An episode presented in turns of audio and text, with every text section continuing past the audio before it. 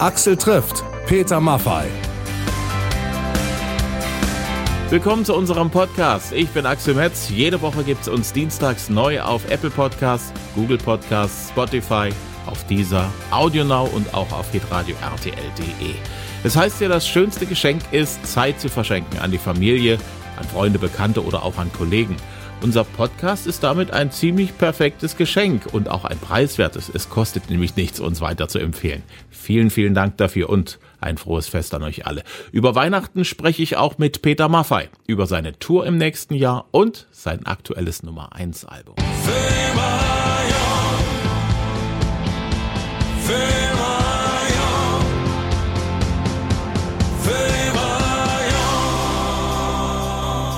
Vor uns liegt Dresdner Christstollen auf dem Teller. Magst du den eigentlich? Ich mag den sehr. Wahrscheinlich zu sehr. Aber äh, ich kenne da noch andere, die werden sich freuen darüber. Weihnachten steht vor der Tür. Was bedeutet das Fest für dich persönlich, so ganz aktuell? Ja, es gibt einen, einen schwerwiegenden Grund, weswegen wir Weihnachten dieses Jahr und wahrscheinlich auch in den kommenden Jahren ein bisschen anders sehen als davor. Nämlich unsere kleine Tochter, Anuk, äh, die jetzt ein Jahr alt geworden ist und wahrscheinlich zum ersten Mal bewusst einen solchen Weihnachtsbaum und was darunter liegt, äh, also zur Kenntnis nimmt. Und, äh, und das wahrscheinlich zu beobachten wird, wird eine große Freude sein. Äh, also hat Weihnachten jetzt wieder eine tiefere Bedeutung. Für mich war das eine Zeit lang etwas in den Hintergrund gerutscht. Mein, mein Sohn ist 16, der treibt sich jetzt anderswo herum. Aber, aber jetzt ist schon ein, ein Neubeginn da und wir freuen uns darüber natürlich sehr. Hm. Wie feierst du? Traditionell? Ich denke, dass man das so einordnen kann. Ja. Also ich bin nicht der große Weihnachtsliedersänger, äh, das erspare ich meiner Umgebung. Aber Musik spielt eine Rolle, das äh, Essen, das es gibt, die, das Beisammensein mit, mit, der, mit der Familie, das wird sicherlich dieses Jahr so sein. Was muss da zu Weihnachten unbedingt auf dem Tisch stehen? Ach, mir ist es eigentlich äh, nicht so wichtig, was auf dem Tisch steht, sondern wer am Tisch sitzt, ja, und, äh, und daher habe ich da keine allzu großen, wie soll ich sagen, Vorstellungen oder Wünsche. Äh, ich weiß, dass wir uns alle Mühe geben, äh, in einem, in einem ich sag mal, kleinen Kreis äh, diese Zeit so intensiv wie möglich zu, zu verbringen. Und dazu gehört natürlich dann auch leibliches Wohl. Also irgendeiner wird dann schon in der Küche stehen und zaubern, davon bin ich überzeugt. Das 19. Album auf Nummer 1. Äh, wie wichtig ist so eine Zahl für dich? Also wenn ich das jetzt runterspielen würde, dann wäre das ziemlich unehrlich. Ähm, Tatsache ist, wir freuen uns ein Loch im Bauch, wenn so eine Pole-Position erreicht wird. Man kennt das im Sport. Ähm, Herr Vettel ist auch froh, wenn er als Erster durchs Ziel kommt und alle freuen sich mit ihm.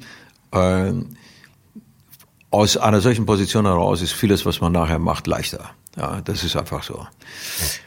Gleichwohl gibt es rechts und links Kombatanten, die mindestens dasselbe drauf haben, wenn nicht sogar besser sind und das gleiche Ziel haben. Und insofern ist es ein heiß umkämpfter äh, Platz im sportlichen Sinn. 19 äh, Mal das Glück gehabt zu haben, dort zu landen, ist außergewöhnlich, gar keine Frage. Aber wir sind ja auch entsprechend lange dabei, insofern relativiert das das ein bisschen.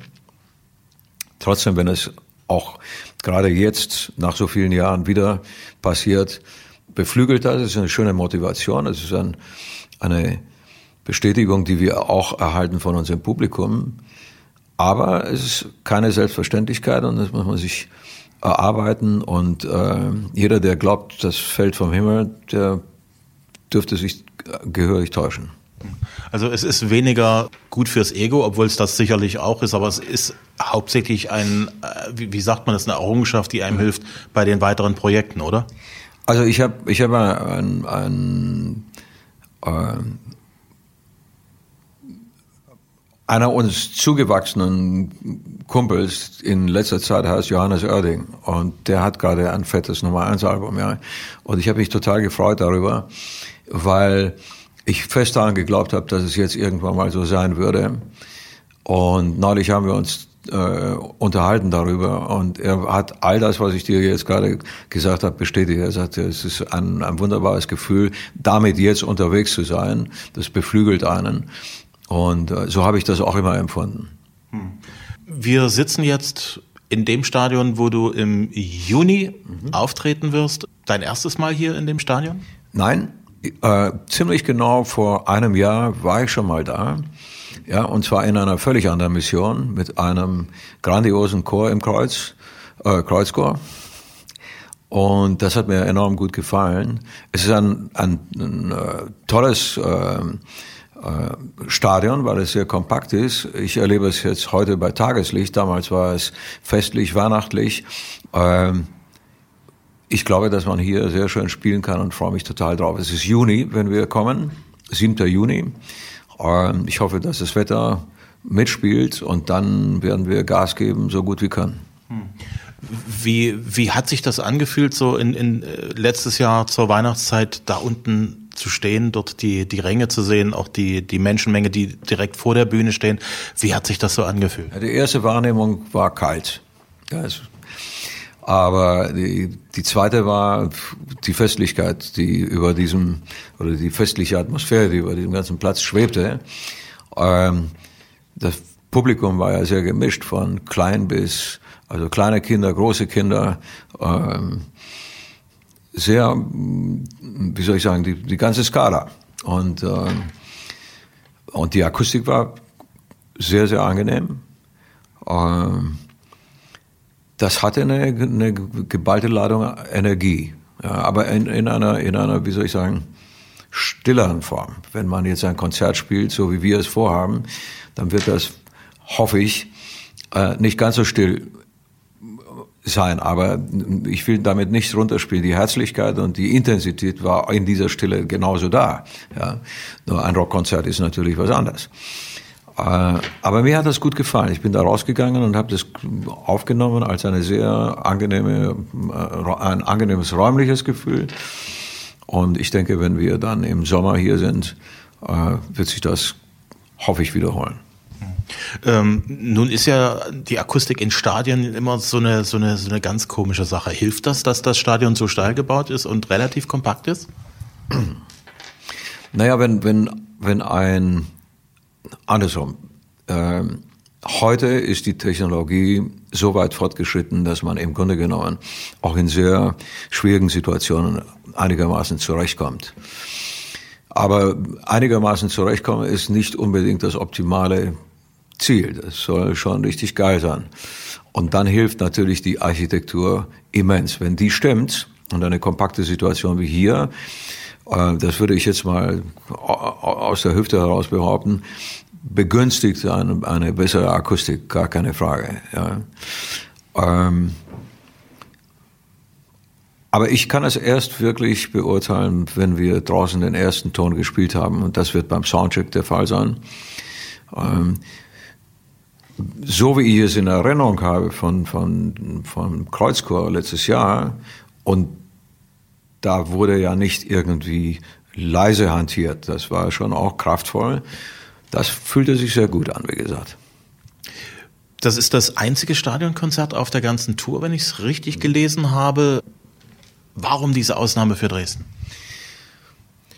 Ähm, zum einen spielen wir jetzt einmal eine Hallentour, die im Februar beginnt und äh, bis in den März hineingeht. Äh, 23 oder 22 Konzerte in einem Monat, das ist ziemlich harter Tobak. Äh, und ursprünglich hatten wir vor, dann Ruhe zu geben und äh, später, zu einem späteren Zeitpunkt mit einem, mit einem Open Air, äh, mit einem Open Air Tour äh, äh, wiederzukommen. Ähm, Berlin war relativ früh ausverkauft. Äh, dasselbe galt für Leipzig, für Erfurt, für Magdeburg. Und dann haben wir uns gesagt, äh, wir kriegten ziemlich viel Post. Leute, die gesagt haben, jetzt was fällt euch Gutes ein, um äh, die Nachfrage irgendwie einigermaßen äh, positiv zu beantworten. Und dann haben wir gesagt, das Einzige, was man machen kann, ist dann noch ein äh, Konzert zu spielen als, als Dankeschön auch für diese, für diese Loyalität. Äh, und das machen wir jetzt. Und damit ist dann, ich denke mal, äh, diese Frage beantwortet. Wir haben uns natürlich ein Loch im Bauch gefragt, gefreut, als, als wir gemerkt haben, wie, wie, die, äh, wie der Zuspruch war für die Städte, die ich gerade genannt habe. Es verhält sich relativ ähnlich auch, auch im restlichen Teil Deutschlands.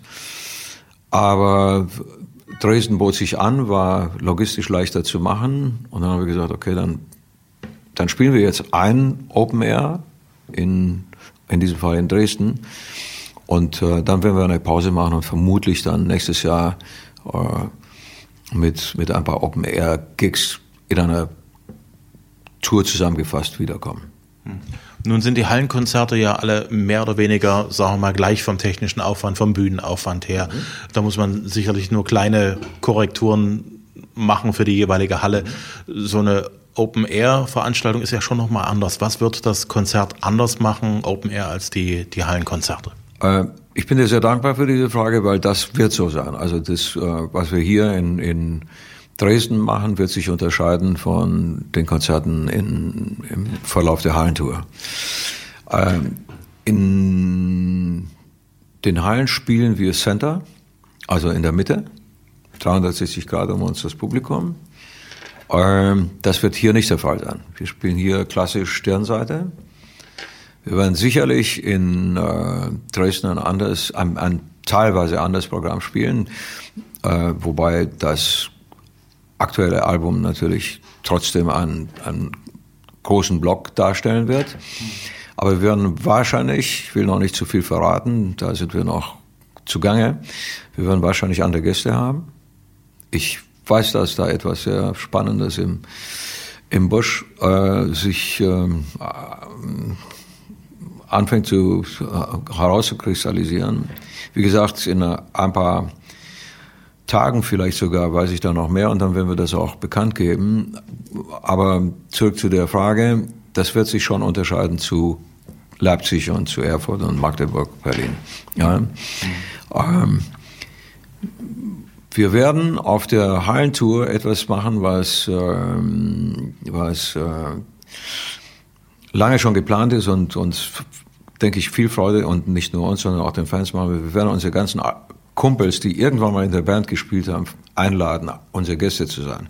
Das werden wir hier in Dresden sicherlich auch versuchen. Nicht alle werden gleichzeitig zugegen sein können, aber ich denke da an Leute wie Jean-Jacques Kravetz, der irgendwann mal bei uns lange Jahre Keyboards gespielt hat, Frank Dietz, der lange Jahre Gitarre gespielt hat, Steffi Stefan, der lange Jahre Bass gespielt hat und so weiter. Wir sind ja nach wie vor sehr eng befreundet und es wird, glaube ich, für die Leute schön sein, diese Künstler auf der Bühne zu erleben mit den Songs, die sie damals gespielt haben.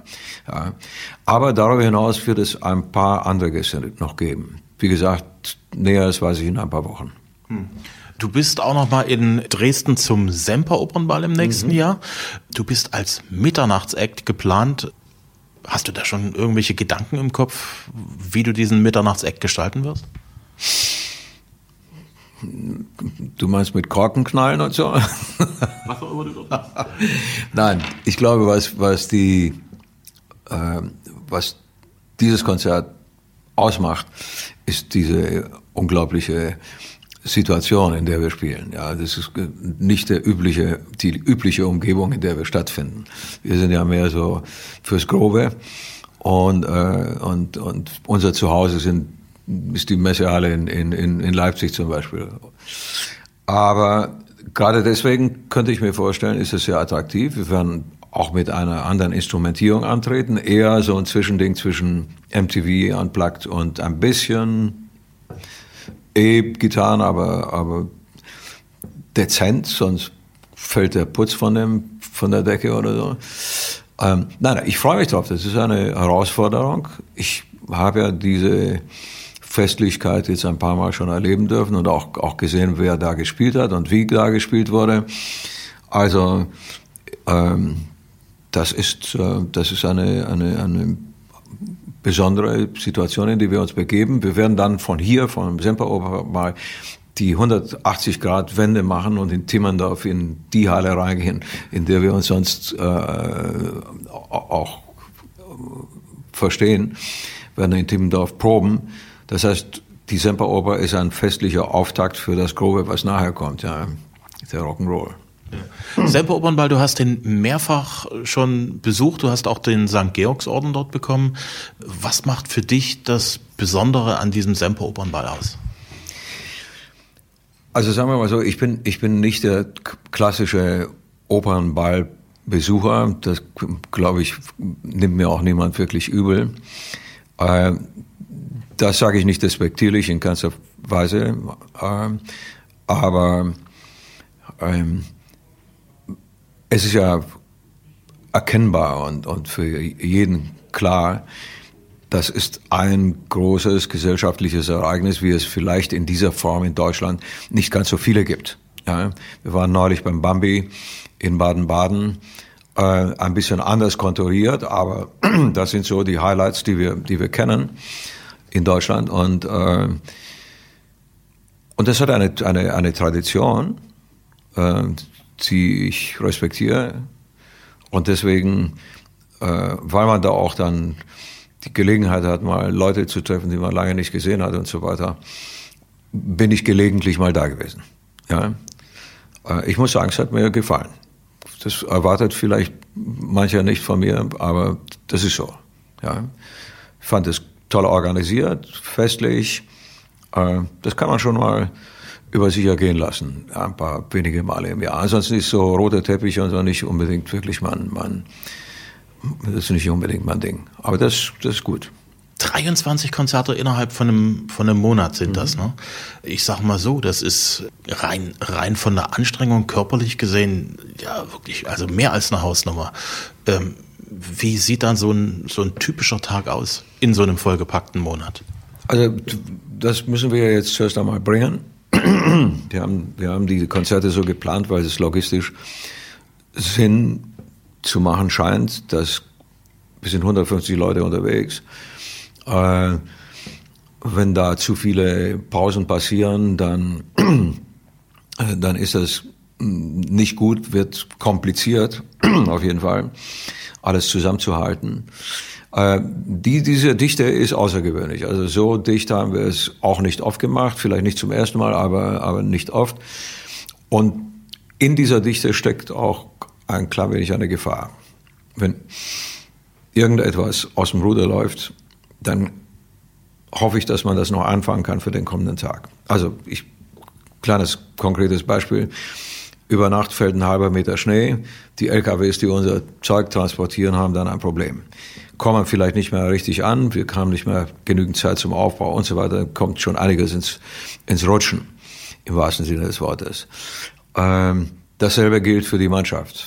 Einer fällt auf die Nase, bricht sich was, wird krank oder wie auch immer, das kriegt man zu spüren. Wenn wir Glück haben, kommen wir durch diese ganzen Geschichten durch. Und äh, deswegen ist also eine gesunde Mannschaft wirklich das A und O. Dafür werden wir versuchen, Sorge zu tragen. Das Rezept um, oder die Voraussetzung, um einigermaßen durchzukommen, die man selber beeinflussen kann, ist Disziplin. Ja, Disziplin in den Abläufen, Konzentration und so weiter. Ähm, mag sein, dass der eine oder andere sagt, was hat das mit Rock'n'Roll zu tun? Aber das sind Vorurteile. Also in, die Zeiten haben sich gewandelt. Also wir laufen lange schon nicht mehr mit der Whiskyflasche in die Proben rein oder in die Abendvorstellung oder so. Das ist einfach nicht drin.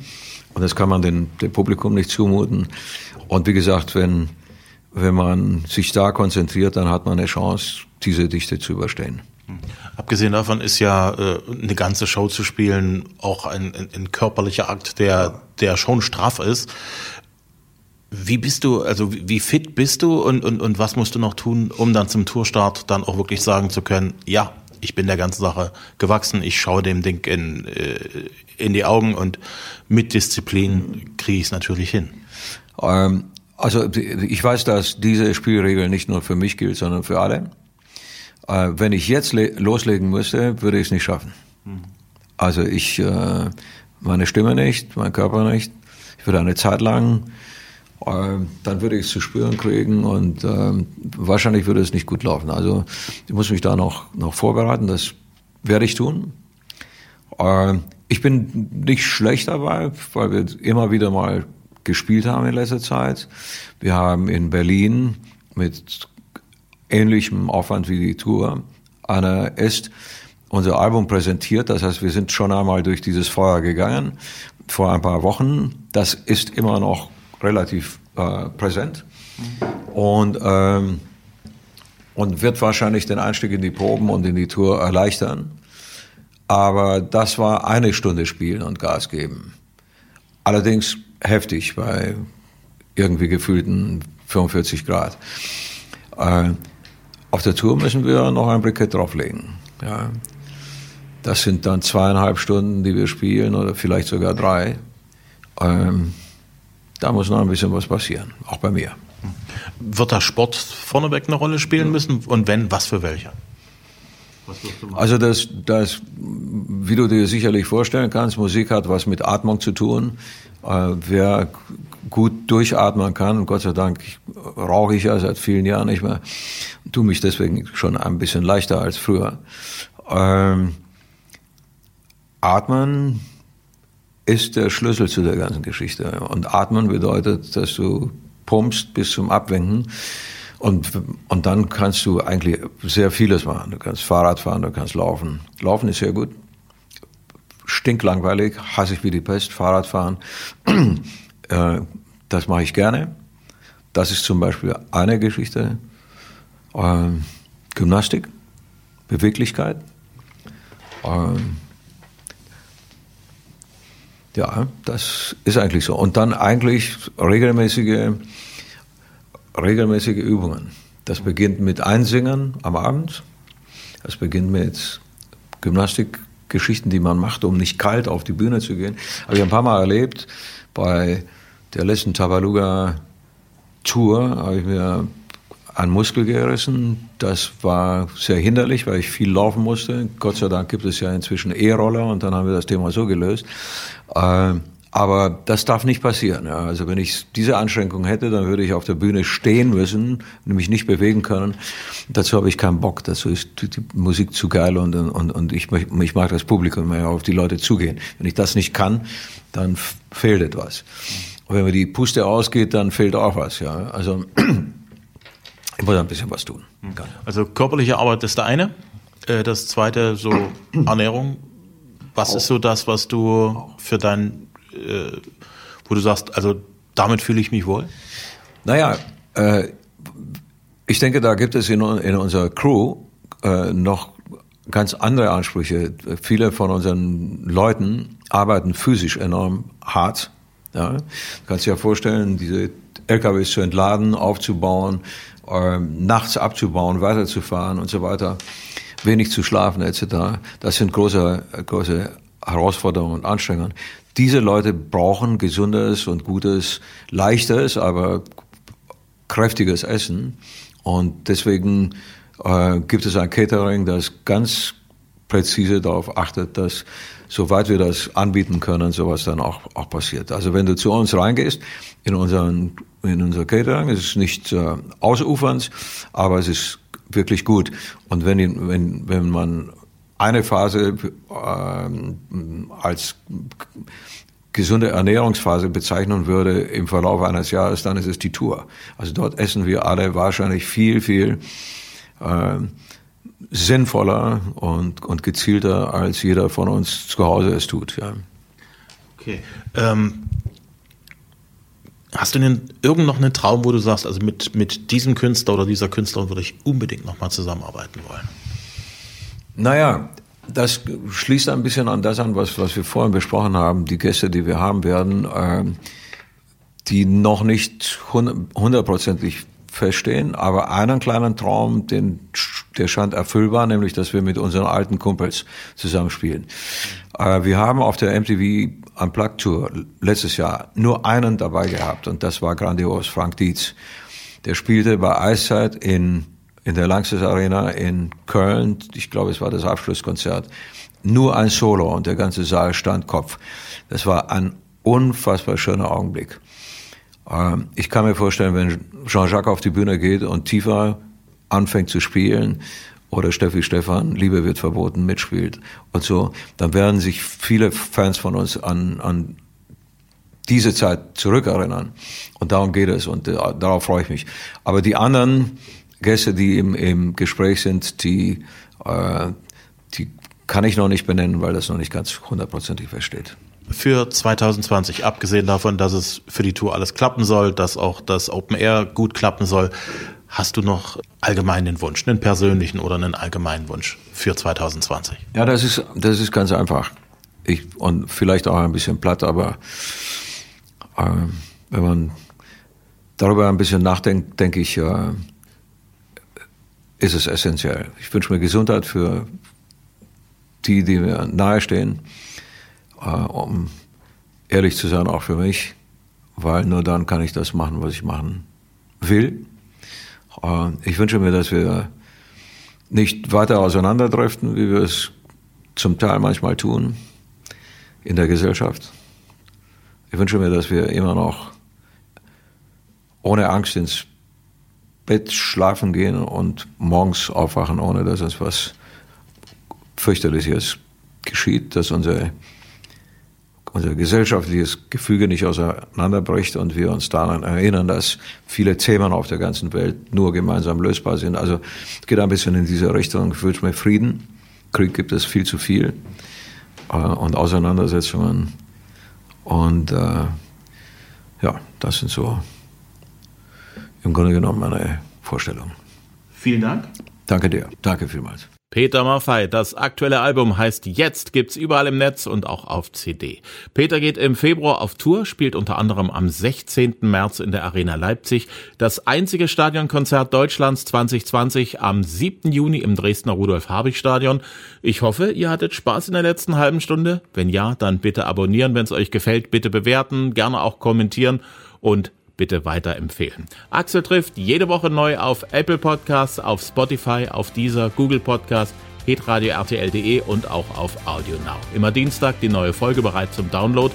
Und als nächstes spreche ich mit einem der erfolgreichsten DJ-Duos in Deutschland, Stereo Act. Die beiden erzählen uns unter anderem, wo sie Silvester für Party sorgen werden und wir schauen auch gemeinsam auf das neue Jahr 2020. Bis dahin, vielen Dank.